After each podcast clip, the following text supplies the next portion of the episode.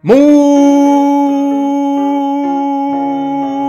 buenos días, tardes o noches a toda la gente que escucha este programa titulado, conocido como Ni tan spoiler. Mi nombre es David y aquí transmitiendo de Caldera para el mundo y como siempre acompañado con mis queridos amigos desde Antofagasta, Chile. Él es el divo del podcast, Don Fernando. ¿Cómo estamos, Feña?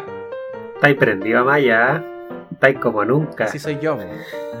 Estoy en, estoy en mi mejor momento. Estáis, pero prendidísimo. Está bien, está bien. Sí, bien, estamos bien aquí. eh, Ya está haciendo frío. Antofagasta ya cambió el clima. Ya, ya definitivamente el invierno ya se está sintiendo más heladito. Pero bien, todo- por lo menos aquí en cuarentena eterna. Llevo como cinco meses en cuarentena ya. Están saliendo llagas, ¿o no? Estoy aburrido ya de estar en la casa, pero bueno. Y quien también está aburrido de estar en la casa, él es la estrella del podcast, Don Rodrigo desde Santiago. ¿Cómo estamos, Rodrigo? Bien, pues muchachos, contento de estar grabando un nuevo capítulo. Eh, una semana que ha estado aquí en Santiago un poquito de lluvia, con harto frío. Hoy día estuvo súper raro el día, estuvo como todo el día como si fuesen las 7 de la tarde, así súper oscuro. Pero bien, contento. Eh, apenado y, no sé si está, o sea, apenado por la cantidad de, de muertos y fallecidos que, lleva este tema del coronavirus, sobre todo ahora que, que se actualizaron los números. Eh, pero, pero la verdad eh, es un poquito preocupado por, por la gente, así que le mandamos a toda la gente que está sufriendo en sus distintas situaciones eh, un abrazo y cariño y la verdad que queremos este capítulo con harto respeto y dando una especie de, de distracción eh, en todo este contexto. Sí, oye, qué terrible lo que está, lo que está pasando. Sí, pero yo creo que ni, ni para uno mismo, o sea, yo siento que, o hablo por mí, que eh, hoy día la conectividad es total, en, verdad. Eh, uno puede hacer lo que quiera, puedes tener un artículo de China como una semana si es que lo compra por internet, eh, y teniendo acceso a toda la información, yo siento, o al menos como le digo en mi caso, que este tema nos sorprendió y superó a todos. O sea, en verdad, no sé. Eh, cuando se hablaba de este tema, yo nunca pensé que iba a ser ese impacto en Chile. Incluso cuando me mandaron para la casa a trabajar teletrabajo, dije ya una, dos semanas y estamos de vuelta. Y en verdad nunca dimensioné que iba a ser un- una magnitud de, de este tamaño.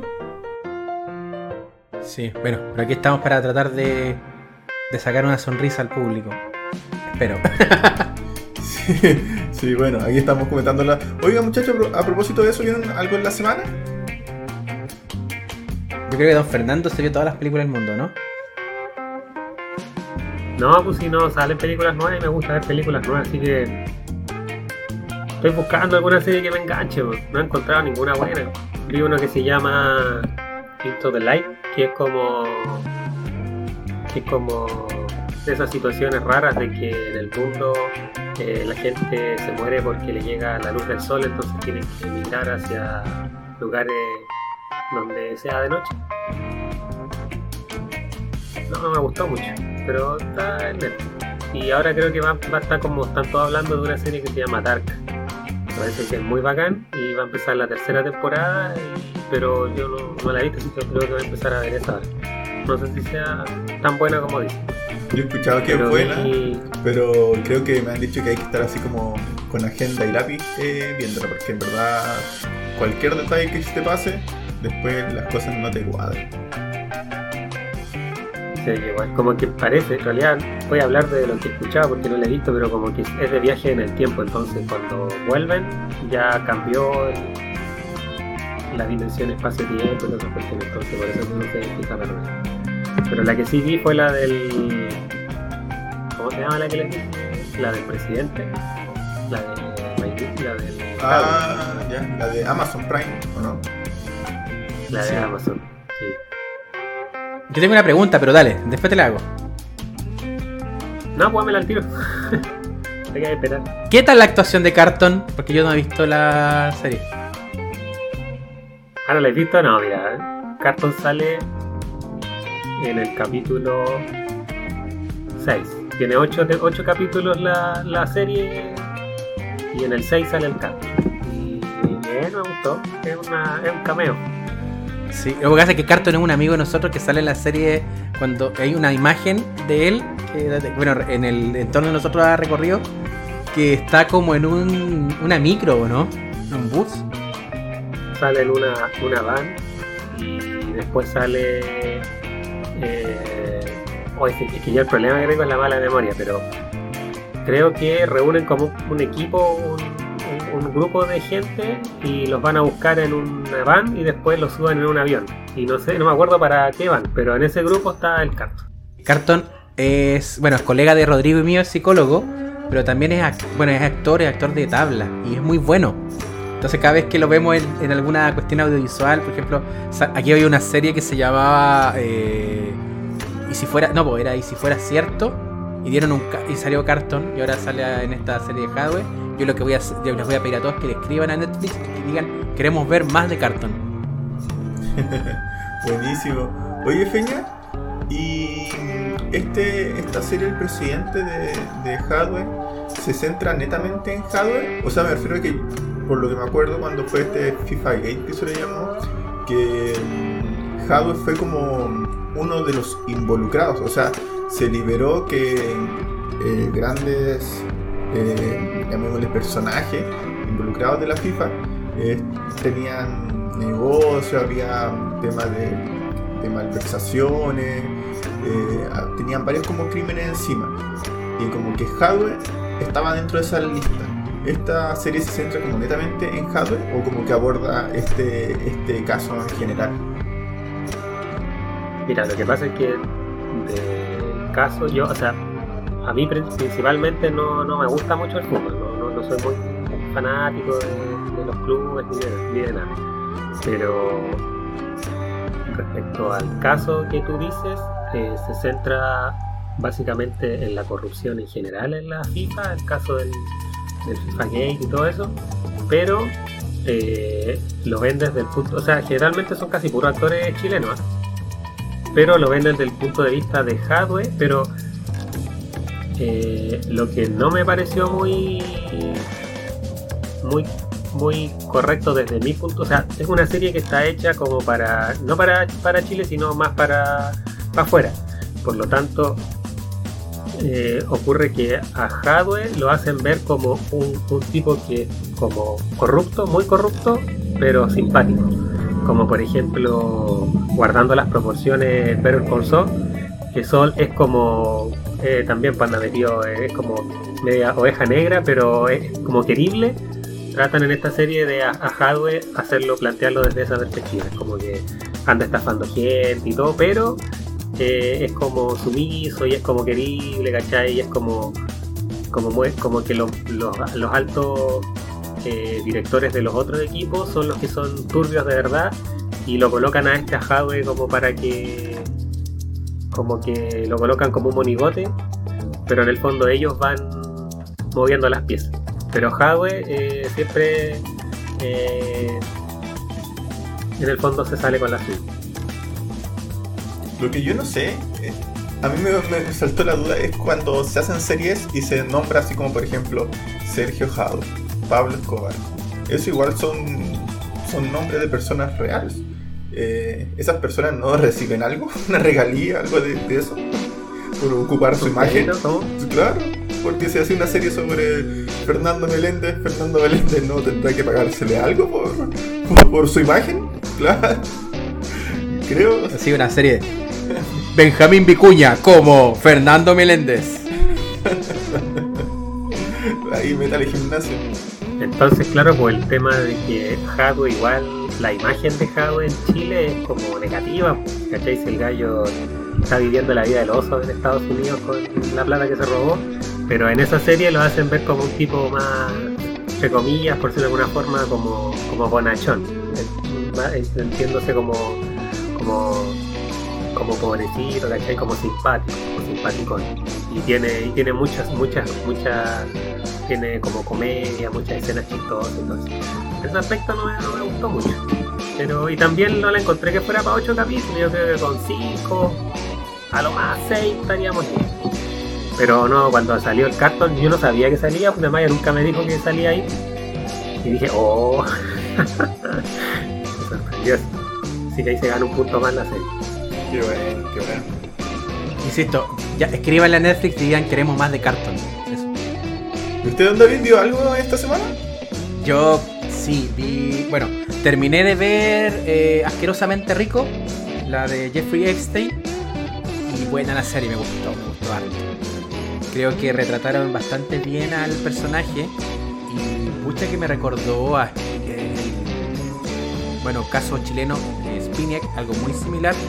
Que un multimillonario que ganaba platita con una red de prostitución infantil y que habían varios personeros, sobre todo de la política, del, del mundo de del espectáculo involucrado y que todos salieron sobreseídos. Mira tú, solamente pagando spin. Los paralelismos con estos personajes que manejan este tipo de redes me parecieron, me pareció pero brutal, de una brutalidad y, de, y los, el tema de los relatos que vemos en la película de eh, hay que tener el estómago fuerte, creo yo, para poder terminar el último capítulo de, de esa serie, considerando lo que, bueno, lo que pasó, porque Einstein se su- suicidó, comillas, en circunstancias muy extrañas, que era da, para, da para, pensa- para pensar, da para ser un poco conspiranoico de que en realidad no se suicidó, sino que lo suicidaron. ¿Y cómo quedan las víctimas con eso? Porque el caso se estaba perfilando para que hubiese justicia y efectivamente este tipo, las víctimas pudieran encararlo y el tipo caer preso, pero para el resto de su vida probablemente. Y ocurre la muerte de Epstein y a las víctimas quedan como como en, en el interruptus, interruptus, una cosa así, quedaron en ascuas. Que es lo que le pasa a muchas víctimas de pedófilos, de violadores, a propósito de algo que está ocurriendo acá en nuestro país en este momento, de una... No recuerdo este nombre, cómo se llama la chica, pero que su violador sigue libre y que ha significado que mucha gente haya estado reclamando porque la justicia no llega.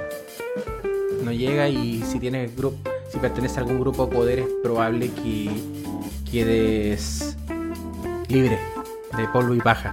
Antonia Barra, ¿te refieres a ella, no? Antonia Barra, justamente. Justicia para Antonia, por favor. Justamente. Y, ahí quedan.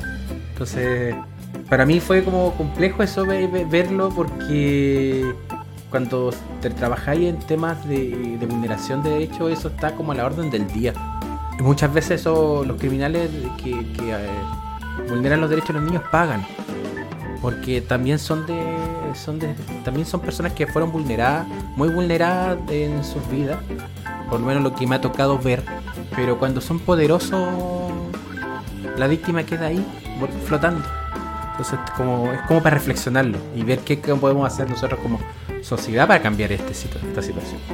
Lo otro que vi fue una serie que se llama Reality Z, que es una serie brasileña que también está en Netflix. Yo creo que Netflix debería pagarnos. Y resulta que en Reality Z, es como un cambio abrupto, eh, se trata de la historia, son dos historias, pero que están relacionadas con un reality show en Brasil, en los cuales tienen personajes que se están enfrentando al fin del mundo porque hay una plaga de zombies. Cuando vi la serie, dije, oye, esta cuestión es una copia de Dead Set, una, una miniserie británica que salió el año 2012, 2013, por ahí hace mucho rato. Y después me doy cuenta de que la serie en realidad es una adaptación de Dead Set. Y siento que el creador de esta, de esta reinversión y reinversión de la, del material original eh, quería contar otra historia porque al final como que la mitad la primera mitad de la, de la primera temporada es Dead Set británica con algunos cambios y problemas de interpretación de los personajes no en actuación sino en que en, en cuál era la función real que tenía con estos personajes y después cuenta otra historia relacionada con política en el y es como muy muy forzado de que lleguen al set de un reality show y que en base a eso se cuente la historia. Entonces yo creo que la serie tuvo hartos aciertos pero deja bastante que desear como producto final. Porque a nivel de factura técnica está bastante bien lograda pero la, la historia no yo creo que se pierde si quieren ver algo para el rato, para no aburrir, o sea, como para pasar y olvidarse, después podrían, recomendaría ver Reality Z. Pero si quieren ver algo bueno, vean la serie original británica. La pueden buscar en su medio alternativo de, de películas, de series, más preferido. Y se llama Dead Set. Esa es la serie original. Bastante buena miniserie de cuatro capítulos. Eso es lo que vi yo. ¿Y Reality Z cuántos capítulos tiene? 10. Ah, es larguita. Mm. Sí. O 10 u 8. Pero. Pero el, el metraje es mucho más que la, la original. Por los británicos hacen capítulos un poquito más largos. De hecho, Dead Set me parece que era de 60 minutos por capítulo. Y en cambio, Reality Z los capítulos son como de 40 minutos. Ah, ya. Y además que Dead Set está pensado para la televisión. Entonces tiene cortes comercial, tiene espacio de corte comercial frente a Reality Z que no los tiene. Pero esa que dices tú, Reality Z, que tú dices que es como para pasar el rato, eh, ¿te engancha para los 10 capítulos o te pega unos guateos? Yo, es que es un vaivén, un vaivén de una ruleta rusa de situaciones. Eh, como que yo, yo, yo me enganché, yo la terminé de ver porque vi Dead Set. Pero no sé si es que alguien que no haya visto Dead Set se quede pegado. Porque igual ha estado. Pero estado, porque he estado viendo que, claro, er- está empezando a ganar popularidad y probablemente dentro de un par de, de semanas empiecen a hablar harto de la serie. Sobre todo porque eh, el, es muy, siento que es muy original. Cuando salió la serie original, valga la redundancia, se- eh, lo encontré fresco de que pusiera un reality donde tienes cámara y gente que está viendo el reality en el fin del mundo, gente que no se entera de que está alrededor, se está que- acabando todo. Entonces lo encuentro bien, bien divertido, bien divertido como, como premisa. Pero creo que el- el- igual se les va un poquito las bailas la premisa. Me vaya a ver, me tincó. ¿Y usted, don Rodrigo, qué, qué vio? Eh, mira, no vi mucho en la semana, para ser sincero. Vi ayer en la noche, el rato que me pude sentar. Eh, vi una, no sé si es del año pasado, que se llama mm, Objetivo Washington. No sé si es la segunda o tercera parte como de una saga. eh, en la cual eh, el presidente, que es Morgan Friedman de Estados Unidos, siempre lo tildan de presidente o de Dios. Es como menos de eso no hace Morgan, pare- parece. Eh, tiene que nombrar como a un nuevo, no sé, llamémosle casi como director de, de protección, de justicia, casi como un ministro. Eh, y quiere nombrar a, un policía que ya está como casi retirando. Eh, y al final eh, a este policía un amigo le pone como una trampa y lo quieren culpar justamente de, intento de asesinato al, presidente. Así que una película liviana de acción, pero bien entretenida, me gustó, me, me llamó la atención. Me gusta buscar películas de, de acción y esto estuvo, estuvo buena. Y después de esa vi, que no había visto tampoco, son como niños. la antigua de Adam Sandler, no la había visto. Igual la encuentro. Amigo, ¿por qué se hizo ese daño? ¿Por qué se hizo ese daño? Me acordé que usted había dicho que era mala, pero yo dije, si Amaya la encontró mala, a lo mejor es buena. Qué feo. A lo mejor es entretenida. Así que la vi eh, sí, pues súper liviana. Eh, entretenida para un rato. Eh, pero, pero bien. Así que eso quiero ver la, ahora la, la otra de, de ese de esa como entre comillas saga que creo que es Objetivo Londres parece. Así que voy a ver qué tal qué tal. Pero eso eso básicamente no sé si ustedes la habían visto antes. Sí, yo la había visto. Objetivo eh, Londres, sí. ¿Buena? Objetivo Londres, Objetivo Washington. Parece que hay otra, pero no me acuerdo. Como la- algo de la calle de la Casa Blanca, no sé si esa es de otra saga distinta, no sé. Eh, pero sale. ¿Qué este actor? no- Jamie Foxx No, en la calle de la Casa Blanca. A mí la verdad no. No me gustaron, weón. La encontré entretenida. Buena. No me gustó ninguna de las tres. A mí me gustan las películas de ciencia ficción. Pero esa de la supremacía Borg que viste tú la semana pasada, yo las vi todas, por las cuatro. Y estas también, pero no. como que me faltó algo, algo, algo, una característica especial de una saga. Creo que es como ya muy, muy vista. No sé. A mí me gustó la primera, la otra no. Tiene, sí, son predecibles, pero eh, más o menos. La son como niños, esa no la, no, esa no, esa película ahí. Invi- in- Inveíble. Esa palabra. Usted siempre con su. Claro, siempre su neologismo ahí a la palestra.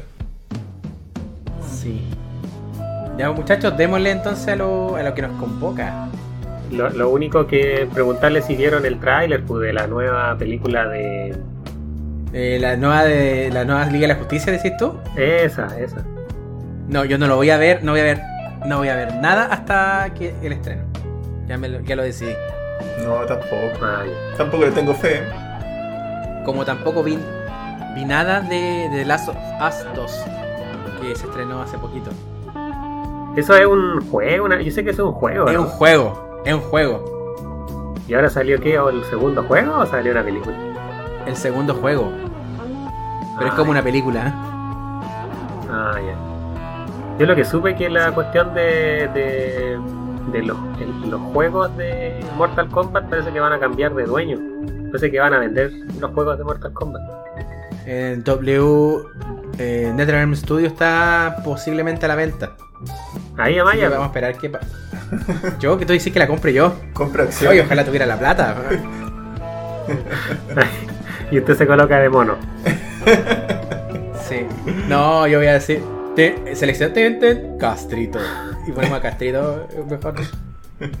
Oye, y hablando de la, de la Liga de la Justicia, sale creo que en septiembre eh, la nueva Wonder Woman. Creo que ya confirmaron fecha. Ah, no sé. Sí, no sé si septiembre o octubre sale la, la estrena. Se pensó que se iba a dejar quizá para otro año, pero sale ahora a finales de año. Bueno, si, si es que la pandemia lo permite.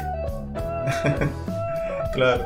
Yo sé que parece que las van a sacar igual, si ya están sacando. Creo que esta semana ya empezaron a salir películas así para estrenarla en cine y todo.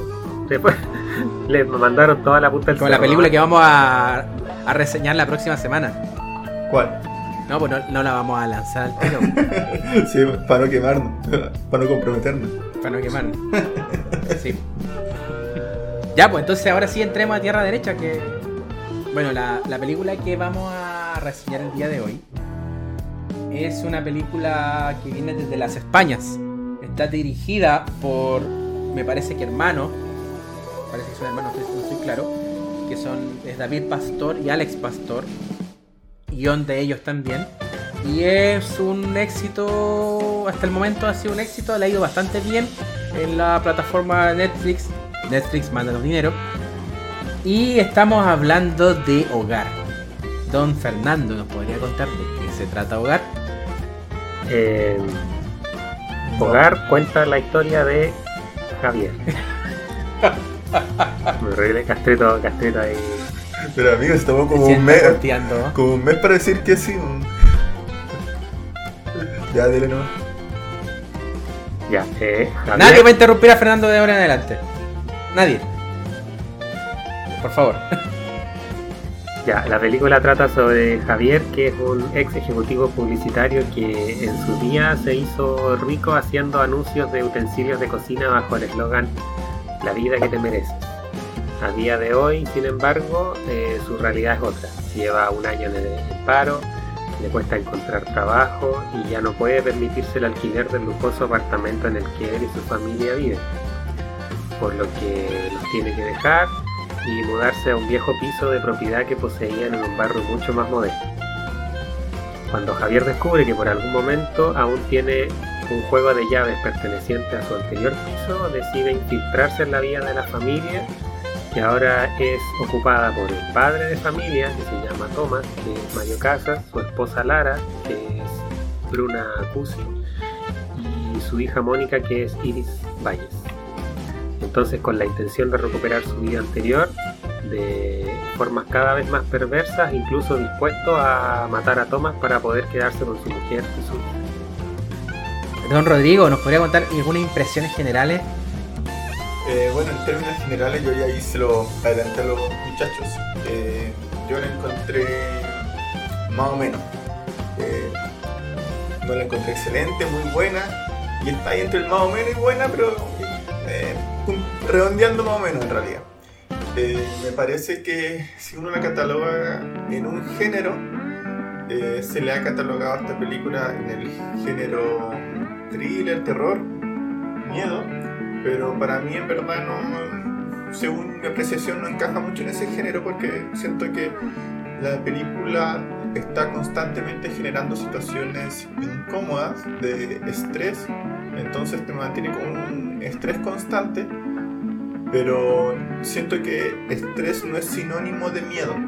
A mí no me pasó que me generó miedo, sí me generó así como, como incomodidad, como estrés, pero siento que el estrés también te puede generar otro tipo de, situación, incluso hasta, hasta alegres. Eh, puede generar como, como estrés, así que no, creo que no, encaja por tener que encajarlo un poco en ese género.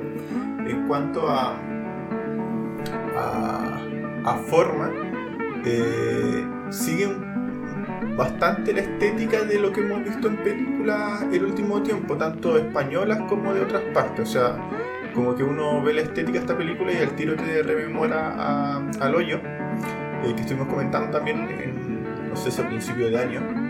Eh, y también a, Parásito, que fue súper famosa y que en verdad ha generado impacto en el cine hasta el día de hoy. Eh, pero esta película está como por debajo de eso, pero digo que mantiene la estética. Incluso no, no tanto el trasfondo, que sí uno pudiese pensar que, que pudiese estar asociado en ciertos términos en cuanto a, la necesidad de, arrebatar el poder. Eh, más términos generales, eh, bueno, esta película si bien tiene como esta estética entre comillas moderna o nueva que se está ocupando mucho, que ya está, siento que ya está casi saturando, tiene una historia como, como entre psicópata y sociópata que en verdad ya es súper conocida, que lo hemos visto varias veces. Eh, así que eso, vamos a comentar más en el análisis, pero en términos generales, así como el abstract, eh, me hizo acuerdo ahí a, Don Fernando la película. Cuando me acuerdo que en el colegio al profesor de técnico manual eh, le presentó como cuatro veces una mesa que había hecho como si fuese nueva. le cambió un poco la pintura encima y se la presentó como nueva, pero era la misma mesa y el profe local le ponía un 7 nuevamente. Siento que es como.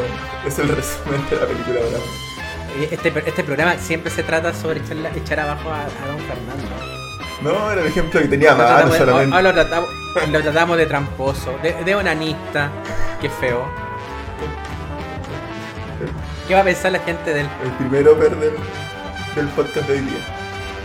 No, estoy acostumbrado ya. estoy bien. estoy bien. Se mejore.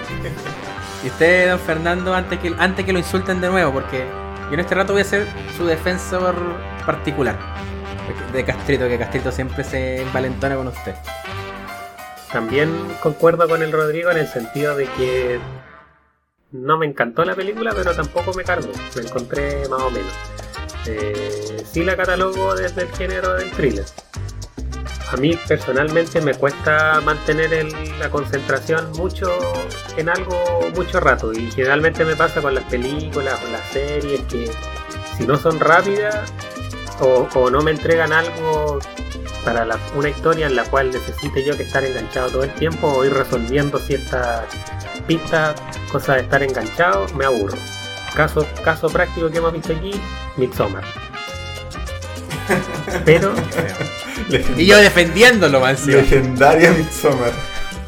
Legendaria. Yo defendiéndolo, no, no lo molesten, no digan nada. Mira lo primero que hace. Ya. No, pero no voy a decir nada. El, no voy a decir el nada. segundo Oper se lo comió Don David. Bueno. Eso me pasa por ser buena gente. ser humilde.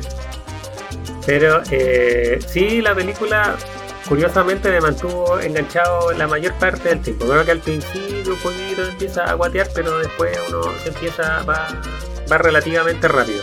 Pero sí encontré que a primeras impresiones la encontré una película más bien honesta, en el sentido de que como que no trata de crear expectativas de mensajes, eh, porque ahora está como muy de moda que los directores van colocando ciertos mensajes es subliminal en las películas, algunas menciones a otras, cosas de, de, poco menos de autoproclamarse una obra maestra por ciertos aspectos.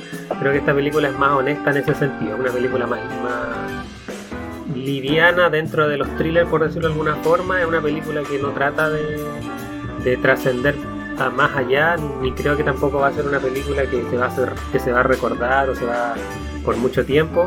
Eh, yo la verdad no, no, tengo Netflix, pero como dice Maya de que ha tenido buenas críticas o, o ha sido bien recibida, eh, yo por lo que vi en las críticas fue muy bien recibida a nivel internacional. En España la criticaron mucho, no, no, no, no les gustó para nada porque concuerdo ahí en cierta forma de que la encontraron un poquito simplista, como demasiado eh, básica en los aspectos eh, que tiene el thriller en general. Pero por lo mismo concuerdo con David, o sea, con, con Rodrigo, de que la encontré más metana. Lo que es yo, a mí me entretuvo, me gustó, pero sí concuerdo que eh, no vamos a poder hablar de esta película como una obra maestra, ni remotamente, porque eh, apela a una fórmula que ya ha estado vista más de una vez. Siento que igual tiene errores que son garrafales. Y yo creo que ahí es Netflix metiendo la mano y tiene que ver con el contraste entre el mostrar y el contar y el explicar. Porque hay, es, hay partes que explique, son muy expositivas y creen necesario porque son cosas que ya están entendidas de la película. Eh, siento que hay algunos personajes que están metidos con forceps, o sea, perdón, eh, están metidos así a la, a, muy a la mala, y que son personajes innecesarios, particularmente el como el conserje del edificio. No me gustó ese personaje, no tenía ningún sentido que estuviese ahí. Jardinero. Pero raya para las. El, jardine, el jardinero, perdón, jardinero. Mira, así de poco memorable el personaje, ni me acordaba su oficio. Y, pero raya para la suma, yo creo que la película pasa. Pasa. Y me, me agradó, me agradó, me agradó. Eso tengo como términos generales. No más que. No más que eso. Una película que me agrada.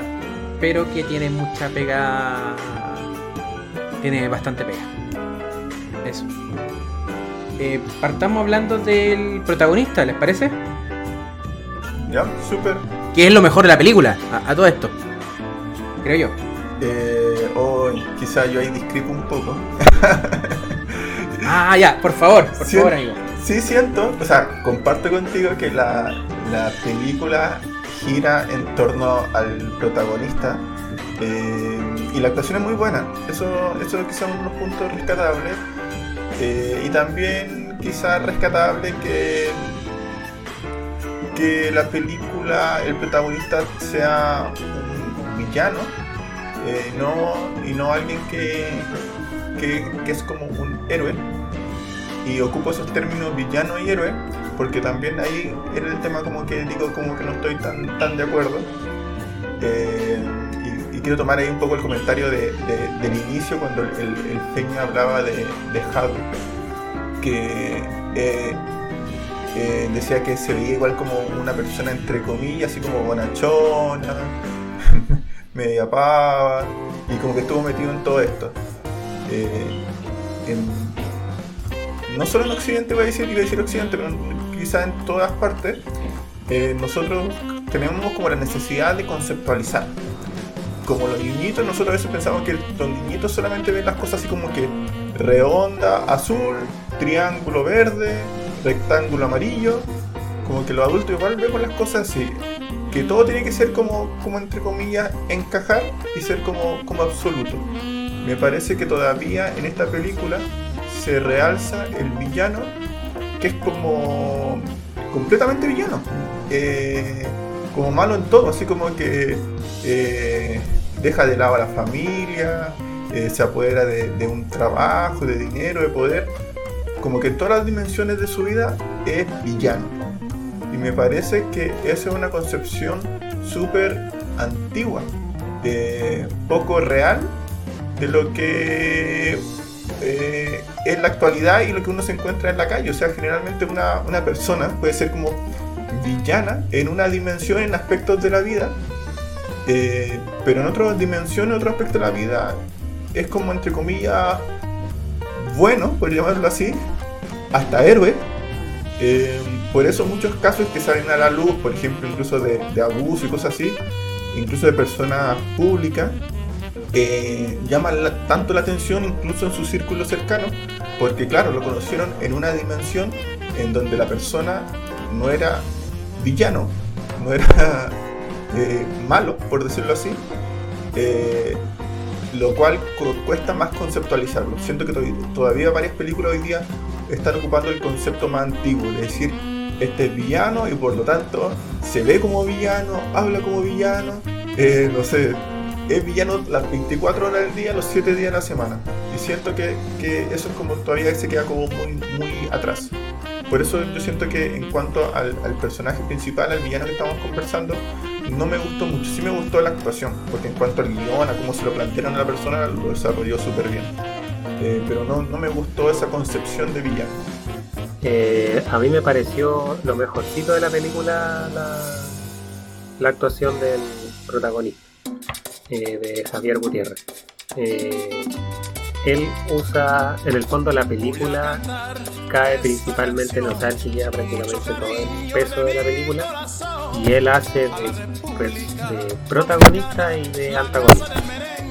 Le creí el hecho de plantearnos este tema de la maldad, como dice Rodrigo, pero me faltó un poquito saber algo de su origen, o sea, es como que del, ya vimos de que él fue a, cumplió la edad de los 50, qué sé yo, eh, ya empezó a quedar, era como muy exitoso, quedó sin trabajo estaba acostumbrado a una vida de lujo y de repente los pierde y ahí como que se enciende esa maldad de tratar de conseguir las cosas sea como sea sin importarle ni nada, ni su familia, ni nada.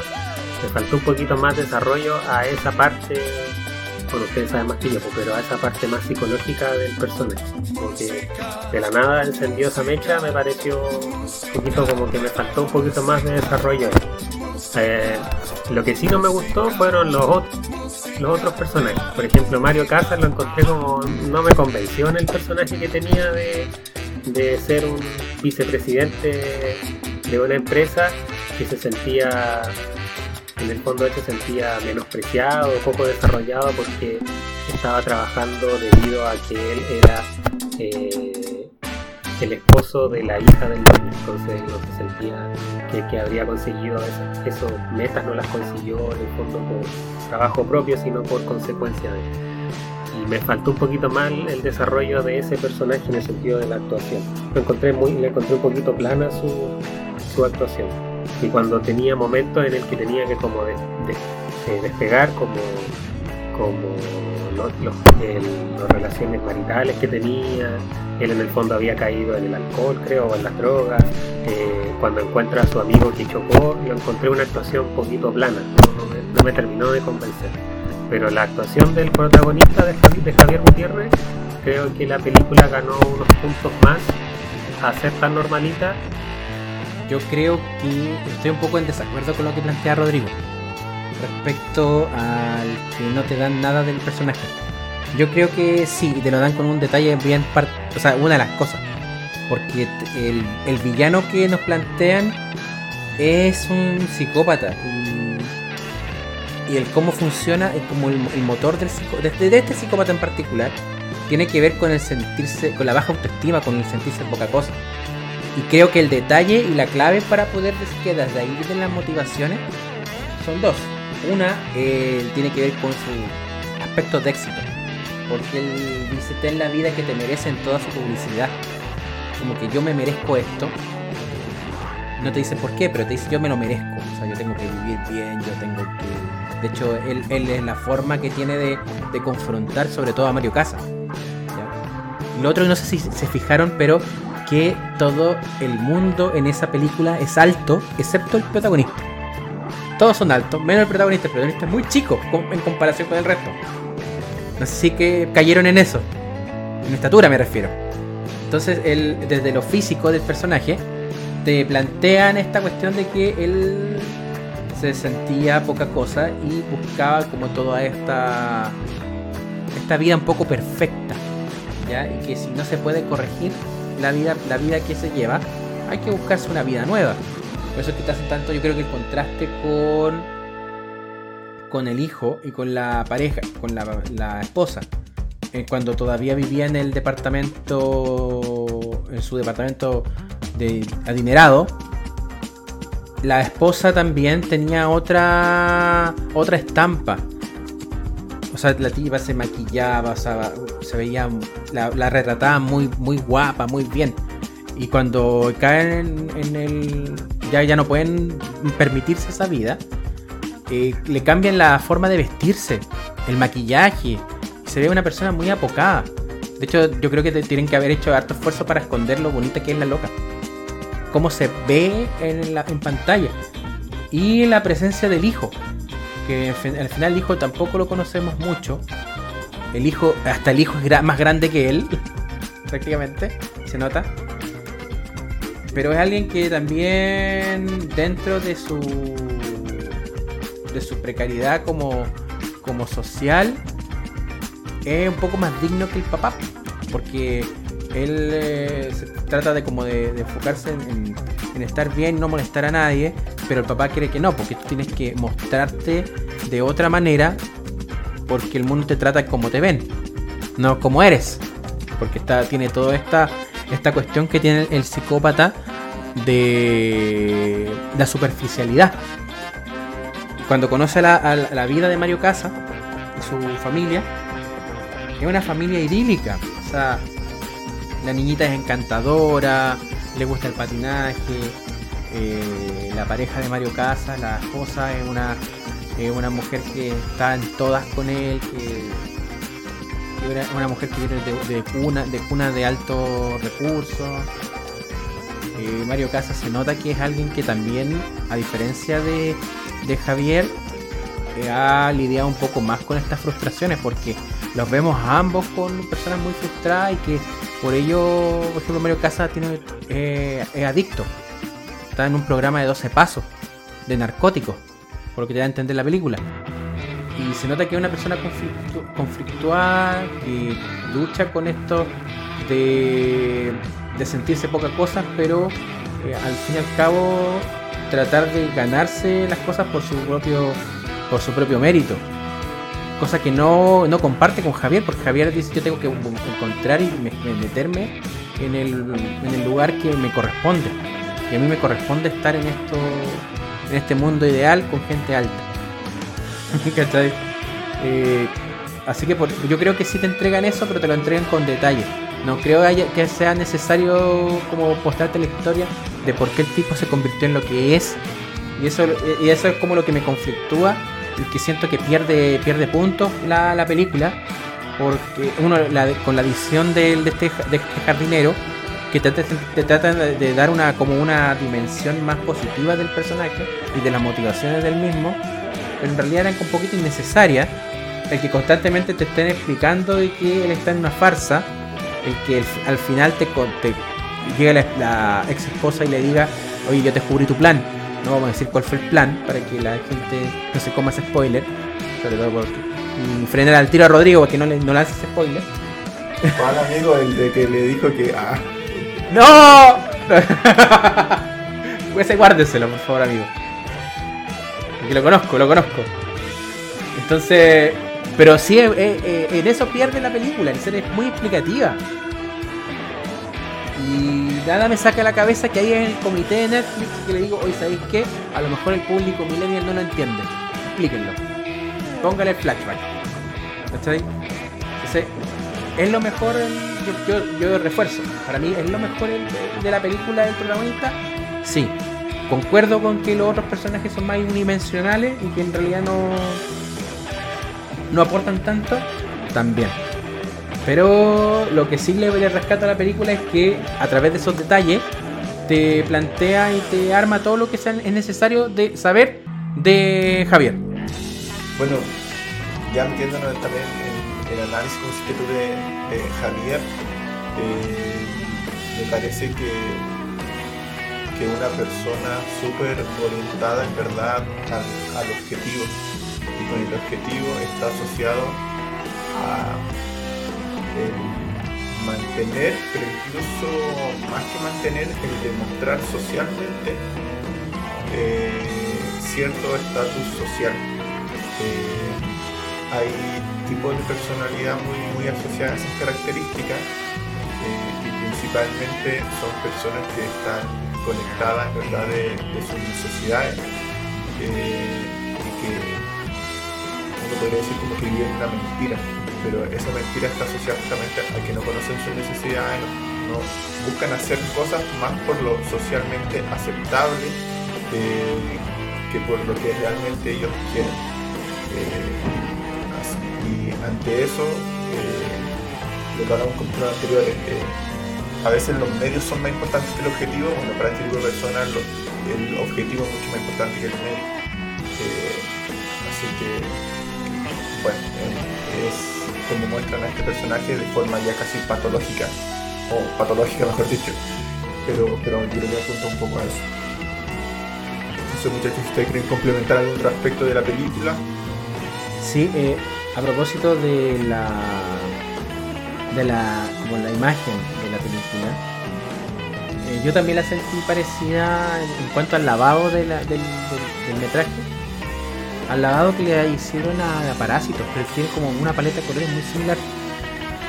Sí, algunos la asocian, yo, yo por eso me refería como a la estética, pero sí, como le comentaba al comienzo, a diferencia de, de- de esta película, en Parásito nunca queda claro si lo, como quién en verdad son los parásitos, creo que lo comentamos en el capítulo de Parásitos, eh, y en verdad quiénes son como los buenos y los villanos, porque como que ambos eh, se van turnando ese rol. Y a eso también me refería un poco con, esta película que es demasiado, como entre comillas, eh, concreta en, en definir esos roles. En, en Parásito me parece que es algo mucho más elaborado y trabajado. Es que ¿sabes, ¿sabes por qué lo digo? Porque ahora que lo, que lo pienso, eh, no le veo mucho sentido que haya tenido ese tipo de, de propuesta cromática. No, no, no me cuadra mucho a lo que lo- un poco el sentido de esta película. No sé cuál habrá sido el, el ideario del un poco de los hermanos Pastor para poder sacar esto. Sí, y al mismo al hoyo también se parece bastante, son como, no sé, como tú dices, las paletas de colores como que a veces hablan poco como de, de la línea del cual viene la, la dirección y me parece que es muy... Sí, porque igual Eh, yo la verdad ¿Sí? no, no la encontré, o sea, más allá de las semejanzas de, del trasfondo de la película con, con Parásitos, sí, pero tanta similitud la verdad que creo que apuntan a cosas distintas.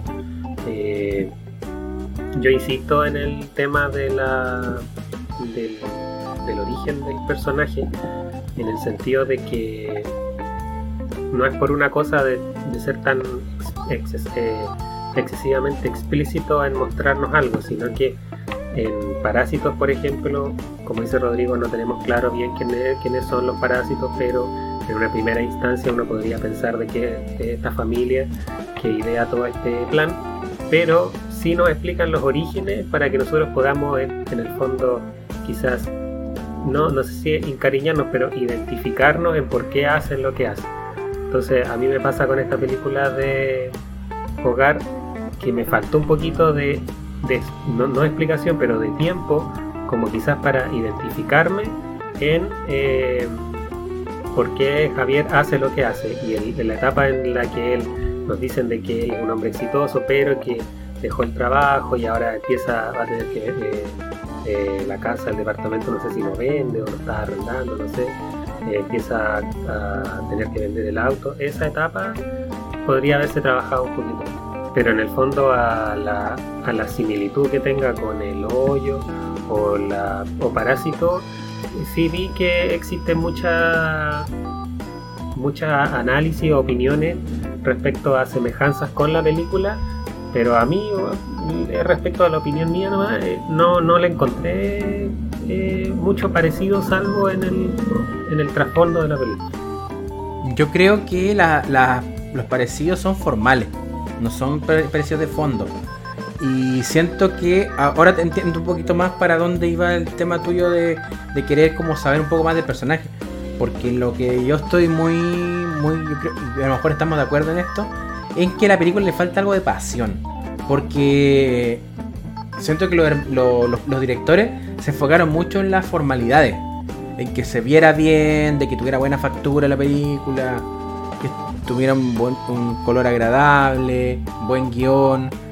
Pero como la pasión que, o, la emocionalidad que te transmiten los personajes, eso no está mucho. No está en el guion. Por eso es que es tan destacable como más. lo- yo, y para mí, para mí, tan destacable como lo mejor de la película, la, la actuación de Javier. Porque en realidad eso es lo que levanta la película. Porque si el tipo hubiera actuado, no sé, hubiera sido un personaje más. Mario Casas hubiera, hubiéramos invertido los roles. Y Mario Casas hubiera hecho Javier, la película no, pues no la estaríamos ni siquiera ni criticando. Mm, Sí, me pasa es exactamente lo que. Entonces, yo creo que va por ahí. Eh, le falta, lo que le falta a la película es como meterle el, el toquecito emocional, el sabor. El saborcito, el, como la, el, orégano de la, de la cosa.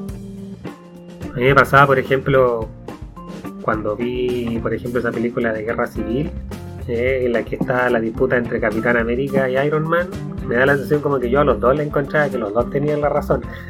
Entonces eso como que me ponía, como que el Capitán América daba su argumento y decía, sí, pues ahí tenéis razón. Y después el Capitán, el Iron Man decía, ¿sabes? Es que es por eso que le decía, ¿sabes que También tenéis razón. Entonces se me generaba a mí en la película esta disyuntiva entre a quién le, le- quién, quién tiene la razón por sobre el otro. Entonces, como que a mí eso me faltó un poquito en la película, como quizás identificarme, darme más argumentos para que yo me identificara más con el personaje de saber por qué hacía lo que hacía y en el fondo como en el fondo inmiscuirme en la historia. Entonces creo que hay una cierta parte en la cual, como dice David, eh, nos entregan a este, a este personaje que es el jardinero, que es pedófilo, como en el fondo quizás para que nosotros nos, nos encariñemos quizás veamos las cosas desde el punto de vista del, del- de Javier, que en el fondo no sé bien qué trataron de entregar, como que eh, no es, no, en el fondo quizás no es malo, pero quizás por, por las condiciones en las que está pasando en su vida actual, está actuando como está actuando, pero no es tan malo, entonces por eso nos presen- te presentamos a un jardinero que sí es malo y él decide matar al malo, entonces por eso que me, me faltó ese, como dice Maya, ese como eh, cariño por, por hacer la, eh, coincidir las partes. Creo que hay una cuestión que, que pasa con cuando el villano es el protagonista. Vamos a sacar a, yo creo que a Breaking Bad como, como el estándar para mí, para mí. Porque un buen villano es aquel que le plantea al, una, una crisis, algo, un conflicto al protagonista, al héroe, y le hace cuestionarse, y le hace cuestionarse. Entonces un buen villano tiene eso. Ponte tú, ¿quién tiene eso también es el Joker? Guasón tiene esa cuestión de, de que le plantea a Batman constantemente un conflicto que lo hace ver así como ponerse entre la espada y la pared. Y tiene un punto, tiene un argumento. Y que, y que constantemente ese argumento puede hacer que el, héroe cambie. A ver, mira, de las películas Marvel, yo creo que el que tiene un buen punto es el. ¿Cómo se llama este? El Pantera Negro Malo, no me acuerdo el nombre del personaje. Que hace Michael B. Jordan. Sí, no ¿Se acuerdan cómo se llama ese personaje? El que hace Creed también. El mismo actor. Y creo que, claro, pues, plantea un punto que en el fondo al héroe le hace, le hace cuestionarse y le hace cambiar. Eso no está en este personaje. Porque tampoco tiene con quién antagonizar. No antagoniza con nadie. Al final. Entonces ese, ese punto como para un poco para observar el arco del personaje que en las películas uno, busca el arco. ¿Cachai? Si el personaje es malo, eh, puede que aprenda algo al final de la película. Y se quede con una nueva perspectiva de mundo. O puede que el villano cambie, pero el mundo a su alrededor cambia demasiado. Y pareciera ser de que el mundo alrededor de, de Javier no cambia demasiado. Mire, le voy a sacar una película que creo que hace mejor eso. Que se llama Nightcrawler. No sé si la conocen. Sí. Buenísima película. En Nightcrawler eh, está Jake Gyllenhaal, hace un psicópata. Que el tipo está buscando alguna forma de ganar plata. Entonces uno lo ve estafando, robando cosas, hasta porque por a veces motivo se encuentra con un accidente y conoce a estos reporteros de accidentes que están estos reporteros que hacen noticias profesionales. Entonces el tipo se da cuenta de a poco empezando a meterse en eso porque está desesperado por tener éxito. De hecho, lee mucho, es un tipo muy letrado. eh, no tiene estudios, pero el tipo estudia y estudia y no entiende el comportamiento humano. No le gusta a la gente. Pero por alguna a veces motivo es buenísimo en, el, en este tipo de reportaje. Y, y habla como. Y tú cuando lo escuchas hablar, te das cuenta que su discurso es un discurso aprendido que trata de por todos los medios de mostrarse como un tipo muy conocedor, un tipo sabio, pero es un chanta, pero de primera, o sea, eh, es un piramidance, así como un chanta, terrible. Y la cosa es que este, este personaje, de principio a fin de la película, no cambia. Termina la película y el tipo no cambió, pero generó un revuelo tan grande que el mundo a su alrededor sí lo hizo. Y ahí tenemos el arco. Las películas siempre necesitan un arco. No necesariamente que del personaje, sino que puede que sea de la historia. Porque por algo seguimos la historia. Y eso es- yo creo que es lo que le falta al final a Hogar. Un impacto emo- emotivo a través de un arco. No sé si usted tiene algo más que decir de la película. Por mi parte, no, no, compañeros. Es Mahoma nomás. ¿Y usted, Fernando, cómo está con la película? ¿Está listo? Sí, pero claro, que en el fondo concluir con el, com- el comentario anterior de Maya de que eh, sí, pues, quizá es un proceso quizás más de elaboración eh, en el sentido de, como dice David, eh, la construcción de un antagonista eh, bien construido, eh, lo que puede generar, como en el caso del Joker, que muchas personas pueden incluso hasta identificarse más con el Joker que con el mismo eh, Batman, ¿cachai? Porque entienden el origen o, la- o las explicaciones tienen tanta lógica o son tan creíbles las- su, punto de vista y su opinión que uno incluso hasta llegue a, identificarse más con el Joker que con el que con el que con Batman o, el, personaje que como supuestamente hace el papel de bueno e incluso eh, tan fuerte la- es tan tenaz o tan creíble en su posición que incluso vemos que salen películas hasta del, de Joker como protagonista y la historia de él que, que vimos el año pasado porque está tan bien construido el personaje como antagonista que da incluso hasta para una película propia y que la película llega a ganar hasta un Oscar. Entonces creo que aquí en esta película como que faltó un poquito eso como la construcción de un antagonista que fuera el personaje y que nos creara una película que fuera más, más redondita. Creo que la construcción estuvo un poquito débil y por eso muchos la encontramos medio más o menos. Pero que bien construido, bien hecho, puede llegar a, a ser genial. Bueno, chiquillos, entonces, eh, palabra al cierre. Agradecer eh, a usted, amigo, en esta instancia de podcast. Agradecer a quienes nos escuchan. eh, y también agradecer a quienes siguen nuestras recomendaciones y a quienes nos recomiendan películas. Así que eso, que tengan una buena semana y cuídense mucho.